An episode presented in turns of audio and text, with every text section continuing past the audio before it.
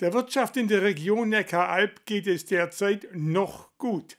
Doch die Aussichten sind allerdings trübe. Das zeigt die neue Konjunkturumfrage der IHK Reutlingen. Risiken gibt es zahlreiche und sie sind lange bekannt. Ukraine-Krieg, Energiepreiskrise, Inflation, aber auch Lieferengpässe, ein sich abschwächendes Konsumklima, zu erwartende Rückgänge im Export und nicht zuletzt der Fachkräftemangel. Doch die gute Nachricht ist, eine Insolvenzwelle ist nicht in Sicht. Etwas mehr als jedes zweite Unternehmen in der Region Neckar-Alb bezeichnet seine derzeitige Situation als befriedigend, mehr als ein Drittel sogar als gut. Doch die Zukunftsaussichten sind nicht mehr so rosig. 43 Prozent rechnen mit schlechteren Geschäften, weitere 44 Prozent mit gleichbleibenden. Es gibt natürlich Sorgen, das ist klar. Die äh, Corona-Zeit äh, steckt den Unternehmen noch äh, in den Knochen und auch in den Büchern.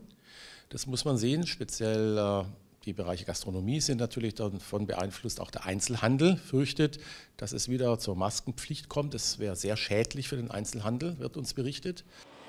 Im Baugewerbe sieht die Lage insgesamt derzeit positiv aus. Kein einziges Unternehmen bewertet seine Lage als schlecht. Bei den Zukunftsaussichten ist es genau umgekehrt.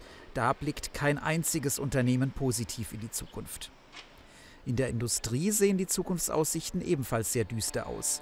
Grund sind die steigenden Energiekosten. Damit gehen die Unternehmen unterschiedlich um. Viele Unternehmen sparen und äh, reduzieren äh, ihr Energieeintrag.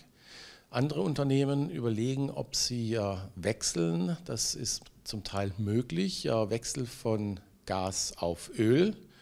Da benötigen die Unternehmen allerdings äh, behördliche Genehmigungen. Doch 57 Prozent, mehr als jedes zweite Unternehmen, gibt die hohen Strom- und Gaspreise an die Kunden weiter. Bei denen sitzt der Geldbeutel aber auch nicht mehr so locker. Also betriebswirtschaftlich ist es natürlich interessant, die Kosten abzuwälzen. Das geht allerdings sicherlich nicht äh, in großem Umfang, weil die Kunden das nicht mitmachen werden. Volkswirtschaftlich ist es natürlich nicht gut, weil damit die Inflation angeheizt wird. Und insofern muss man schauen, dass man äh, jetzt nicht an den Symptomen arbeitet, sondern eben an den Ursachen. Und hier ist die Politik gefragt. Gaspreisbremse, Strompreisbremse, aber auch Soforthilfen, wie während der Corona-Krise, wären Möglichkeiten, die Unternehmen zu unterstützen. Wichtig ist aber auch der gesellschaftliche Zusammenhalt.